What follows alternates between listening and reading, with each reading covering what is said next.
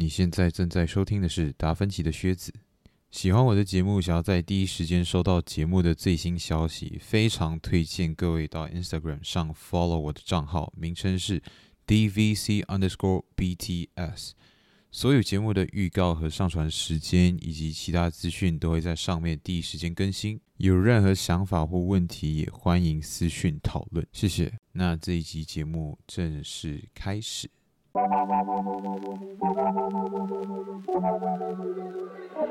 EP 七蓝蛇第三集 Part Three。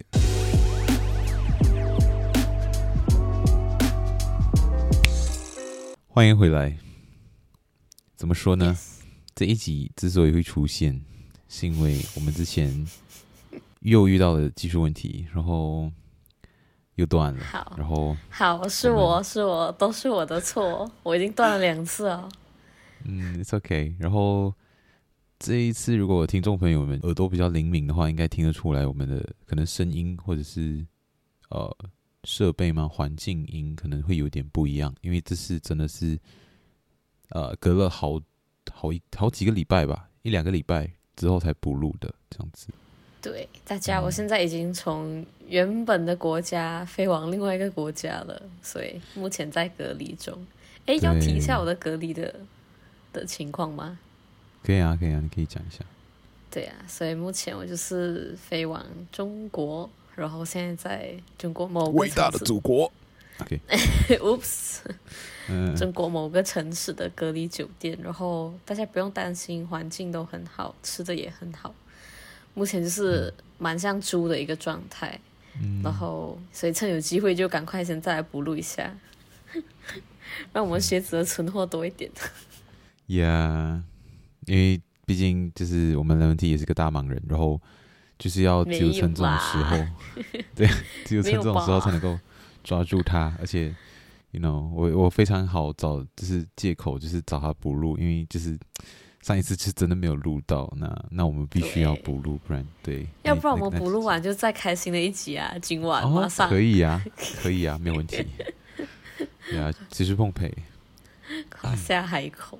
反正就是我们那时候断掉的地方，好像是断在我们聊到呃，Lemontini 讲到的是普通好朋友。跟真心好朋友这两个词汇，这两个的差异。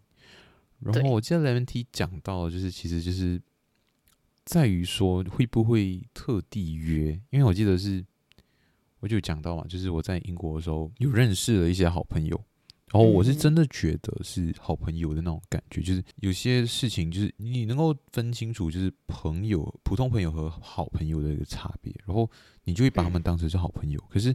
在很多情况下，你还是觉得说，他们和你的其他的一些好朋友又不一样。然后 Lemon Tea 就用了一个，就是用了这两个词汇去分嘛。对，并不是说普通好朋友不是真心的，而是在于说你会不会特地去呃跟他联系，或者是说你会不会，比如说他们在国外，就那时候我们有讲到，就是在国外的好朋友，然后我们就是会哈拉，就是会不会特地。就不然我飞去找你啊之类的，而且真的是有那个想法的，而不是只是真的是愿意花钱花心力去这样。对，不是在那边口嗨而已，这样子。对，我觉得普通好朋友就是很容易口嗨。嗯、我觉得我们不要不要分成普通跟真心，我分成普通跟超级好朋友。超级好朋友就是人生中不可或缺，哦、就算你们在不一样国家，我们也愿意掏自己的钱包，然后。然后排自己的时间，就是跟你见一面，然后跟你哈拉一些有的没的。可是普通好朋友就是有事情会找，然后如果我们刚好没有在同一个地方，那就没关系，这样就很容易就觉得没关系。嗯、可是超级好朋友就是那种啊，你居然不在这边，我一定要过去找你，这样那种那种程度，嗯、有吗？我我自己是会觉得这样子。有有有哎有哎，因为其实我不久前就是我的普通好朋友，嗯，大概好像是今天吧，还是昨天，就是刚刚从呃西马飞回英国了，这样子，就是英国那边认识的。然后啊，他在西马的这段时间，我都没有去找他哎。就虽然说我有事情在忙啊，可是西马也是有点距离啊。对，是有点距离啊，是开车就去得到的地方。对对对，可是你你你这么想的话，就是他确实是需，就是比如说，如果你换作是另外一个人的话，可能是、嗯、呃，可能是 Daisy Bang 或者可能是 Lemon Tea，呃，突然间在西马，然后然后可能就是很难得的回来一下，没有办法回来古晋啊，什么什么之类的话。嗯那我们可能就会找个机会，就是见见他这样子。然后，是欸，对，可是我就没有这么做，我就完全就是我看到他的那个就是 I G Instagram 上面的那些现实动态，就看到他在活跃嘛，就是和自己的朋友那边玩啊、嗯、家人啊什么之类的。可是我就是我也知道他什么时候会回去，可是我从来没有去跟他说，哎、欸，约一下我去西马，就是找你玩这样子。之前有聊过。嗯，可是不会去真的做这样子哦，就只是嘴巴说讲，哎呀，就是哎，难得回来，有机会我一定去看你，那那种那种，对对对对对，我明白。我觉得会不会追根究底，就是情感连接还是不够深啦。就普通好朋友的情感连接，一定没有超级好朋友的回忆跟那个情绪对接这么多。就我觉得，我们好像从普通好，哎，从超级好朋友身上，就真的得到了很多情绪支柱，跟一起经历太多回忆。所以，不管他在何时何地，只要这个普通好朋友没有走得太歪，我们都一定会把他放在心里很重要的部分。然后，只要他出现在我们方圆。可能五百里，或者是非常靠近的一个什么州或者城市，我们一定会想办法去这样。可是其他普通好朋友就，就那个回忆跟情感连接没有到那个程度，没有到我愿意花钱买机票去看他的程度。我猜。对，这你觉得是什么原因导致的？就是我的意思是说，可能你们你和你的好普通好朋友也是有经历过什么？你觉得是为什么？就是你会觉得不不够？就是可能你们也一起出过旅游过，然后一起做一些事情这样子。嗯、可是你跟你感觉你跟他连接就是不如你和其他人的就是关系。我也有想过，我个人是觉得每一个人的心里呢都是一个容器，嗯、然后把一个超级好朋友放进来呢，有点像是装水进来。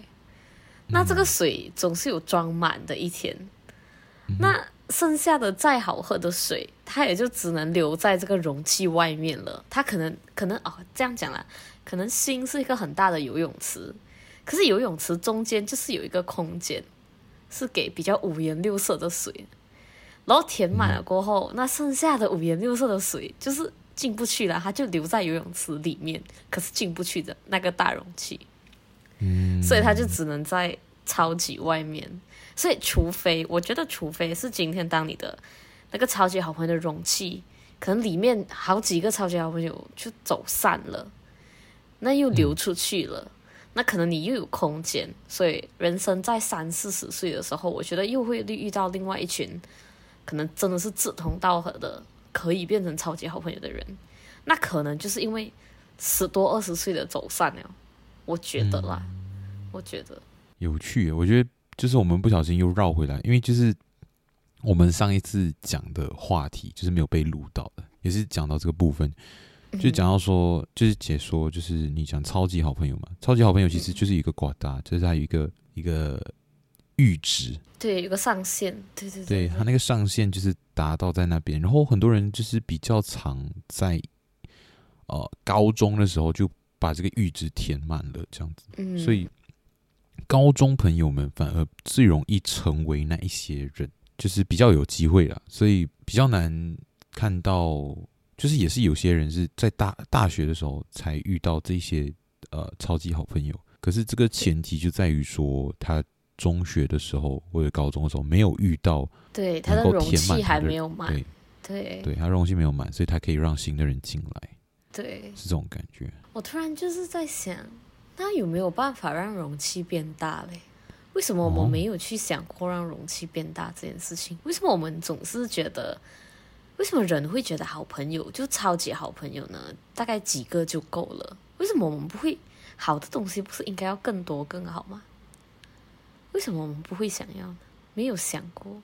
这个算是讲过吗？因为我们其实是在于说，我们聊一件事情的时候，比如说我跟，比如说我现在已经有十个超级好朋友了，然后我跟这十个超级好朋友说了一件事情，然后说了十次，那可能大家能够拿到的分数，就是能够理解我或者给我好的回馈。如果给我打个分的话，满分一百分，可能大家都是八十几分到九十几分。可是如果我今天遇到第十一个人，除非他能够给我一百分，不然我不会把前面的八十分踢出去。如果他拿到的分数跟前面的人也是八十几分，那我也不会把他放进去，因为他和我其他的前面的朋友没什么差别。我为我为什么要让他去取代另外一个朋友？这样子，我已经更熟悉的一个朋友。也对啦，而且可能我们也不需要这么多情感交流，就十个真的很够了。嗯，再多一个，可能我们也 hold 不住，就我们的情绪也没办法支撑这么多。对，而且有时候我们就是。在讲一件事情的时候，我们重复的时候，其实就已经在怎么说，再让我们重新再去经历那一段经历，是蛮痛苦的。对，然后变成说那件事情，如果你聊的太多，就你真的很多好朋友，真的超多，超级好朋友，你每一次都讲讲讲讲讲，你一定到后面几次，可能你可以讲个五次吧。那但但是你到第十次、第十五次、二十次的时候，你就开始有点烦，你就。你就会讲话变得更精简，然后对方能够得到的讯息就会更少，因为你的情绪也没有第一次讲的时候那么丰富。对，所以变成说你也很难让对方真的了解到你的需求是什么。对，然后你很难去跟他产生更深的连接。而且说实话，时间没有这么多了。对，你多一个超级好朋友，你就是多了一份社交的时间。可是我们一天能够社交时间，真的就就很有限。嗯哼，心力也很有限。嗯哼，确实。对啊。对，我们那时候其实还有聊到我们夸夸群的现状，这样子现况，就是我们会疯狂、啊、疯狂 call 之类的。就是那时候我们是在讲。就是我们分享的这一群超级好朋友，嗯，他们我们的相处模式和其他人过太不一样，所以变成说，就是我们维系关系的方式对别人来说可能成本太高了，或者是说，对，太不一样了，然后变成说对方很难，我们很难再去加多一位这样子的朋友。就是、对，我觉得我们的容器有点太特别了，我们的容器有点奇形怪状，然后我们已经有点定型了。嗯、然后我觉得花很多时间在交流，反而还不是我们群的那个特别之处。就我们这一群超级好朋友之间呢，比较像是我们探讨跟我们想要得到的东西太不一样了。我觉得它不是时间长度，就算我们不是每一天都打电话，可能一个月打一次，可是我们想要知道的答案跟我们想要讨论的主题，我觉得都太广太深，不不是这么容易遇到一个新的人，他原本就这么爱聊，因为我相信我们原本也没有这么超级爱聊，跟这么超级会表达，我们是在这个群里面不断的重塑自己。可是今天，如果我们要加一个新的人，他不是跟我们一样从零开始的，他必须要已经至少有八十八些我们的样子，那他才能够无缝接近这个、嗯、这个超级好朋友圈里面。可是我觉得世界上基本上很难找到一个，甚至不要讲说融入我们的群啦，你说要融入别人的超级好朋友群，你要至少八十八些像他们那样的交流模式。跟八十八线跟他们好奇一样的事情，你才能够无缝接轨的进去，大家才会爱你，就是爱有你在这样子。我觉得这个对于所有超级好朋友群来讲都蛮门槛蛮高的。我觉得这也就是为什么我们越长越大，我们越难融入新的超级好朋友，因为我觉得超级好朋友呢，他不是说都需要是同一个群。就你比如说，你有五个超级好朋友嘛。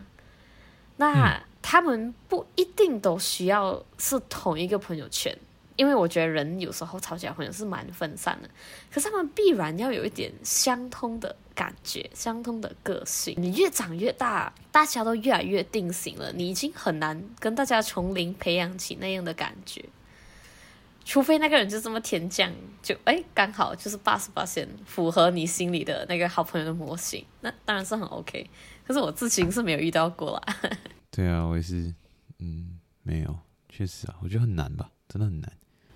我觉得不需要强求，嗯、就普通好朋友也很不错。我觉得要跳脱普通好朋友跟超级好朋友这个话题，我觉得我们可以聊聊聊看更广泛一点的社交，就不只是跟朋友啊，像刚才我们已经讲够多了嘛，怎么样，就是呃自己怎么样交朋友，跟我们的超级好朋友群到底为什么这么难呃加新的人进来？可是就更广泛的社交嘞。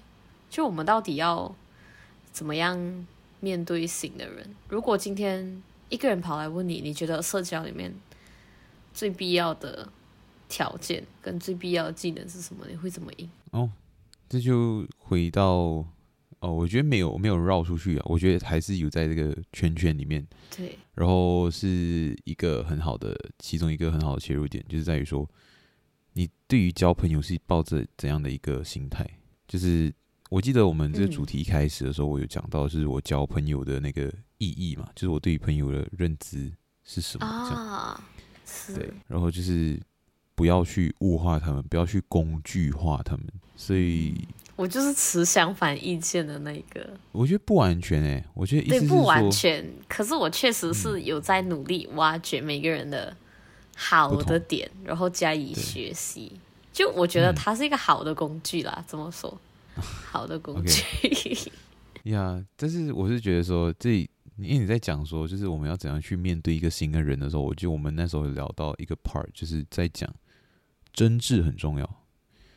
就这是我们已经聊过的部分了吗？对，聊到的是这是真挚啊，就是不管你今天要去接触的人是怎么样子的人，不管你今天要接触的人是什么什么样的人，不管你接触他的目的是什么。就是那时候我们讲的是切入点，嗯，比如说我现在有一件事情有求于 A 这样子，然后我就去跟 A 做朋友，然后做了朋友之后，然后 A 就可以帮我解决我的问题，嗯，然后先说我们的不同啦，我觉得先说我们的不同，Lemon Tea 认为我们可以抱着一个有目的的心态去接近 A，对，然后跟 A 做朋友了之后，让 A 帮我们解决问题，可是我们要很。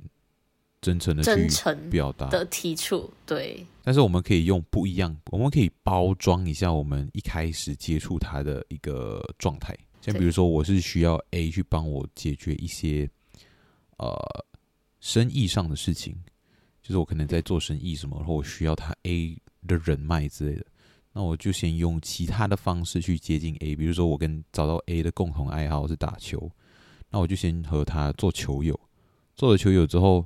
我再跟他牵扯到生意上的关系，嗯，这个是大概是 Lemon Tea 觉得 OK 的地方，对。然后其实我这边听下来，我也是觉得，呃，一开始比较反对，我是觉得说，如果我今天是因为生意理由想要去接近 A，嗯，那我就必须很赤裸的，就是这是我自己的道德观，一上去就跟他讲，我在生意上有什么问题，对，想认识一下你，请你帮忙，对。啊。这件事情其实要看对象，就是在于说，对啊，对象喜不喜欢这种被请求的感觉，或者是说他会不会觉得他喜不喜欢你这样诚实，还是他喜欢那种那种婉转的方式？也是有些人是喜欢这一种感觉的，就算他们知道说你接近他是有目的，但是他们喜欢享受这种被交朋友的感觉。以我出生在这个世界上二十二年的经历，应该大多数人。会喜欢一点点适度的包装，就你不觉得吗？嗯、即便我知道你的来意，可是如果你先用善意跟就是比较轻松的来意包装你的真实目的，那我也能够比较轻松的接待你，从而再探讨我们深入的这个真实的交流的目的。那我觉得这样是一个比较轻松的过渡。就如果你一上来就就开诚布公的话。我觉得一来可能对方也会就有点小小的吓到，然后二来也会很难把控你们之间交流的氛围，就它会变成很纯公事公办，你会觉得吗？如果我们从轻松的氛围切入的话，就诶，可能可以在谈笑风生间就把事情就是交代交接好。我觉得那好像是一个比较理想的成年人的社交状态。对啊，对啊，对啊，他听起来也很理想啊，没有错。嗯，因为就是适度的包装嘛，是有助于交流的。对，但是我我其实我并不是觉得说包装这件事情是被不应该的，或者是应该被否定。但是我是觉得说，你的真心必须要存在于你的包装之之下。就比如说我在跟一个我不喜欢的人，或者是我对于这个朋友有一些不喜欢的部分、不喜欢的地方，我觉得他可以改进，或者是。或者是提出我的不满，就是他不需要，不一定需要听我的，但是，但是我对于他的所作所为有嫌嫌嫌弃吗？或者是厌恶的时候，我会，可是我又重视两个人的关系，那我就会适度的包装我的不满，但是我要确保的一点就是，我的不满有真正诚心的被很完整的接受到。那我觉得我们扯到了另外一个点，就是除了真诚之外呢，你要圆融，你要会看人说话。就呃，比如说刚才我们讲到真诚很重要嘛，可是我觉得我们忽略了一个点，比如说如果你真诚的不喜欢他某一个缺点，你决定要告诉他，嗯、那这个告诉的方法，即使你很真诚。你也不可以白目，我觉得不白目是社交一大重点。嗯、像我有一些朋友，他可能很真诚的觉得他不喜欢什么什么点，然后他以他觉得真诚的方式表达的，可是其实非常白目。比如说，呃，我就是不喜欢你的碗没有洗，我觉得你这样很肮脏，什么什么这样。他很真诚，可是他讲出来的话真的很难听。那我觉得这个绝对是一个就是大地雷，大对大雷，超级大家。真诚之余要圆融的说话，对，不要把那个什么直接当成真性情。嗯，有些人就是讲什么哦，我说话就是比较直接啊，你你们就是包容一下，对，然后他就天哪，听到都很想翻白眼。对啊，就是就其实他就是不想要去想要怎么包装，适度包装自己的言语或者是自己的情感、自己的想法。因为我觉得说，其实你要表达一件事情的时候，你要重视的真诚，你要想到的是，你要具有富有同理心。也就是说，对，在你自己听到类似的话语的时候，你会有什么想法？对，我很同意，同理心在于说，你在讲一件事情的时候，你要确保的真诚，也要富有同理心，是因为你要想清楚，你讲出这句话能不能表达，能不能准确、完整。没有不会被误会的那种接受，对，不然的话，你没有包装，然后你很直接的去表达你的情感的时候，其实就会被别人认为你在算是情勒吗？情绪勒索，就是好像他的所言所行都必须要满足你的期望一样。我觉得情勒太难定义了，就这个有点太这个话题有点太大，因为有合理范围内的情勒，也有一些人就是很容易就被勒索到，对。像上次，呃，我看到那个蔡康永的一句话，他讲：如果你常常觉得自己被情绪勒索，你可能也要反思一下自己为什么总是这么容易被勒索到。所以我觉得，这个情绪勒索取决于就是双方。嗯、所以，对，因为情绪这件事情，它是很诞生的时候，其实还蛮莫名的。你要去摸索，你要去一直顺藤摸瓜，然后一直去研究，一直去反思，你才知道为什么你会有特定的情绪。然后再去想说，这些情绪是别人造成的还是你自己造成的，然后你再才能够感觉到说对方到底有没有在情勒你。因为其实我觉得蔡康永之前有讲到，其实就是要去反思你的接收的部分，你在接收别人的情绪的那个开关和那个大小，你有没有主动权？你有没有那个开口的主动权？如果你没有的话，那你就要反思，就是很多事情。你是可以不需要去消化，不需要去内化。有没有办法杜绝恶意？就是没有来的恶意。嗯、对，他要表达的是这个。所以我觉得，其实讲回来，就讲回来，就是同理心，就是在于说，你要先确保你的诉求被很好的转述，或者是说传达。因为这样子的话，你第一你不会让对方觉得不舒服，因为你本来没有这样子的目的嘛。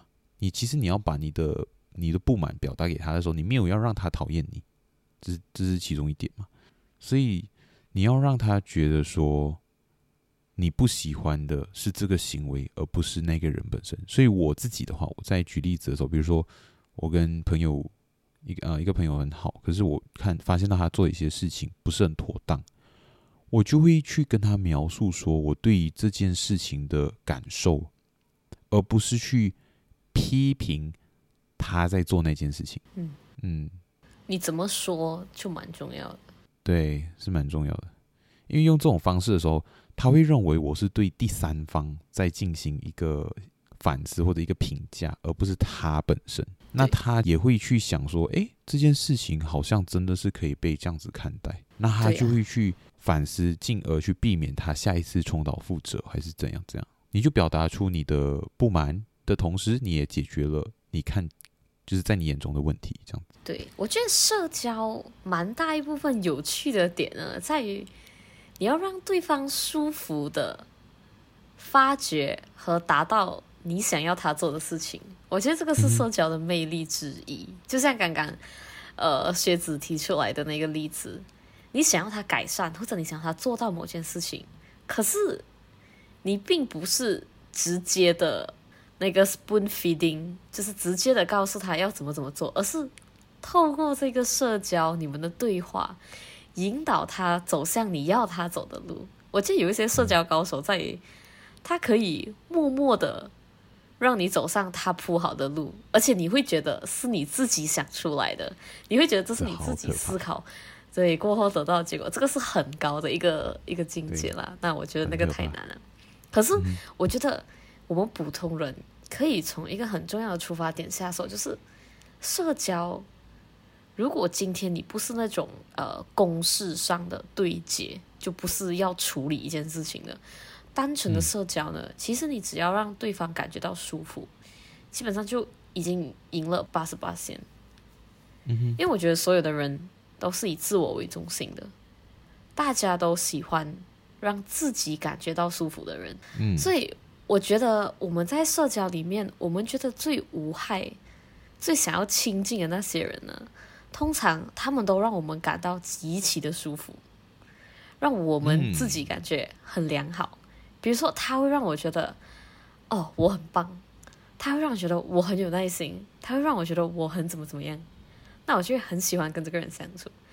那我觉得所有人如果想要成为社交达人或者社交好手，第一步就是你要知道怎么样让不同的人在跟你交流的过程中舒服。因为每一个人有每一个人不同的命门，有些人就是喜欢你夸他，那有些人就是喜欢你跟他实事求是。嗯所以我觉得这个读空气就是成为社交的很重要一部分。你要知道如何让不同的人舒服就可以了。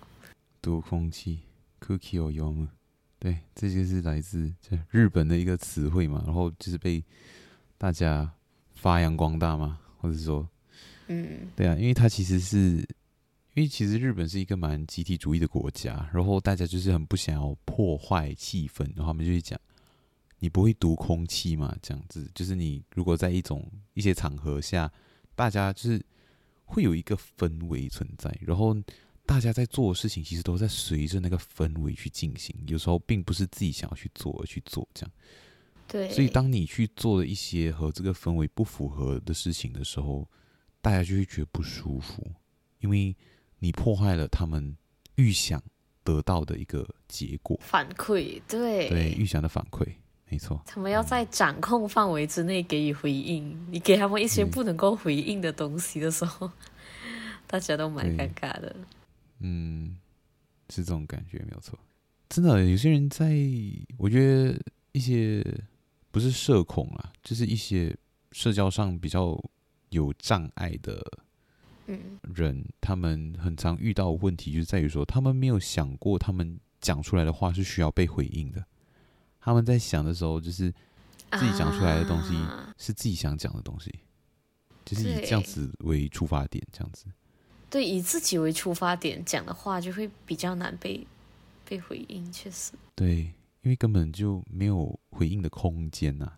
你把事情说的太绝对，那对方没有任何可以质疑你，或者是呃给予补充，或者是给予认同等等的一个嗯的一个确实机会。嗯确实，确实，社交我觉得就像你讲的，要留有余地，要让对方有回应的空间，然后他也让你有能够接下去话题的空间，不然就断掉了。对，嗯呀，最近其实还蛮蛮有小小心得之类的，我不知道。嗯，那扯回来，我们刚才聊的是认识新朋友的时候，我们的不同点嘛。那关于相同点的话，相同的地方，我记得我们比较认可的部分，就是在于说，你把这个朋友的工具价值利用完之后，你对他的态度是什么很重要。就比如说朋友 A 嘛，就讲回朋友 A，他们他知道帮我解决问题了，不管我一开始跟他接近的时候，我用的是什么方式，但是他最后帮我解决问题了之后，我除了一句谢谢，或者是他该有的酬劳，比如说。呃，就是他需要去是工作上，然后你去需要付他钱之类的，等等等等。除了他应得到的东西以外，他有没有得到他身为朋友应得到的尊重？像比如说，就是这 A 朋友 A 帮完我之后，那我会不会下一次可能呃打球什么之类的也会约他，还是怎样怎样？就是在这件事情经历过之后，他对我而言。没有明确的呃商业或者是目的价值啊，这之类的这些东西，那我还愿不愿意和他继续保持一个朋友之间的关系？我觉得这边才是重要的部分。我记得那时候我们应该有达成一个共识吗？嗯，对，我那时候是认同的。当然，我现在也是认同的。我觉得，对啊，这个就有点像我们刚刚在聊的真诚嘛，就是你真正的把他当成一个朋友就对了。就是你一开始目的就是是有求于人，可是你也真的在之后就是继续的把他当成朋友。对啊，当然这个也很多变啦，就是不排除你请他帮忙之后，让你发现他不是一个很好的人，然后那你就拒绝跟他继续当朋友，那也是没有问题。嗯。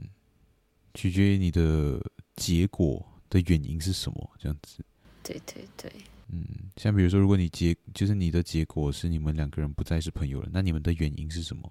是因为他帮完你，他没有价值了，所以你不跟他当朋友了，还是因为他的一些人格特质你没有办法忍受，这样子之类的？对，嗯，那我们这边讲的是比较。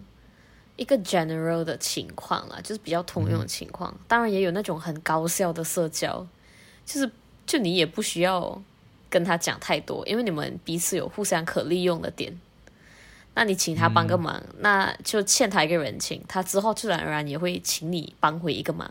那这种就是非常高效的社交，就是成年人的社交，就不需要聊太多。你知道你欠了一个人情，然后之后会还的，那就不需要哈拉这么多。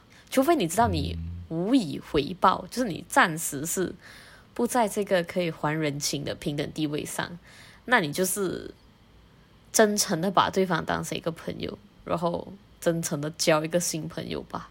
嗯，如果你时间很少的话，那你就高效社交。嗯，对。统整一下，一就是我们觉得真诚一定很重要，二就是直接。不代表白目，就你要有同理心，你、嗯、你对同理心比较好概括啦。然后第三就是社交的重点，就是你要让对方感觉到舒服，那你就会可以成为一个很好的朋友。对，然后再扣回你刚刚说的这个嘛，就是要真的把对方当成朋友，而不是利用完就丢。嗯，对。还有我们还有什么可以？还有什么好技能哦？在社交当中有啊，用的上。上一次我有讲啊。就是你还记得富兰克林效应吗？你说，我有点忘记了。就是当你对一个人有好感的时候，你想办法让他帮你忙，而不是你去帮他。你想起来吗？哦、嗯，因为其实就是人会对自己帮助的人有好感，这是一件很神奇的事情。因为在于说，他们想要合理化自己的行为，就是他们会认为，因为你值得，所以我才这么做。因为你不错，所以我这么做。就你让对方自我感觉良好了，透过这个行为，就是让他对你感觉良好，因为 对对对，不然的话他不会想要花时间或精力在你身上。对，可是大家比较常陷入的误区就是，我对这个人有好感，我要我要帮他，我疯狂帮他这样。对，他，他就是利用这样子的一个呃心理逻辑，就是心就是去反向作用这样子。这个很巧妙哎，这个要小心用，这个你用不好，你就会成为一个像剥皮妹，像只会请人家帮忙的没有用的人。天呐，对呀、啊，这个这个真的要很小心。这个你要，嗯、不是所有人都你首先要会讲话哎。嗯，要懂得请求啊，会要你要找那种忙是对方帮了你没差，但是不帮你会显得不太好的那种感觉。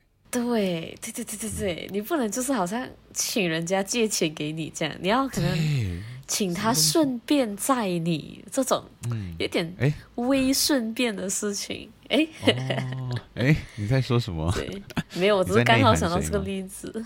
我真的只是刚好。OK，呀。对呀，就是你要请人家顺便做某些事情，对，这种小忙是可以的啦，而且对方会对你印象深刻。我久而久之，他就会在做那一件事情的时候，就会想到你，想说，哎，要不要顺便帮你做这个这个事情？这样。这个很难，这个大家要自己掌握一下。大家可以自己 Google 这个效应，跟它更实用的例子。嗯，对，它叫富兰克林效应，就是全面的掌握好这个效应。Yeah，在这边教给大家。嗯，那考虑到时长问题呢，Part Three 就先到这边，我们还有一集 Part Four。那我们下集 Part Four 再见喽，马丹呢？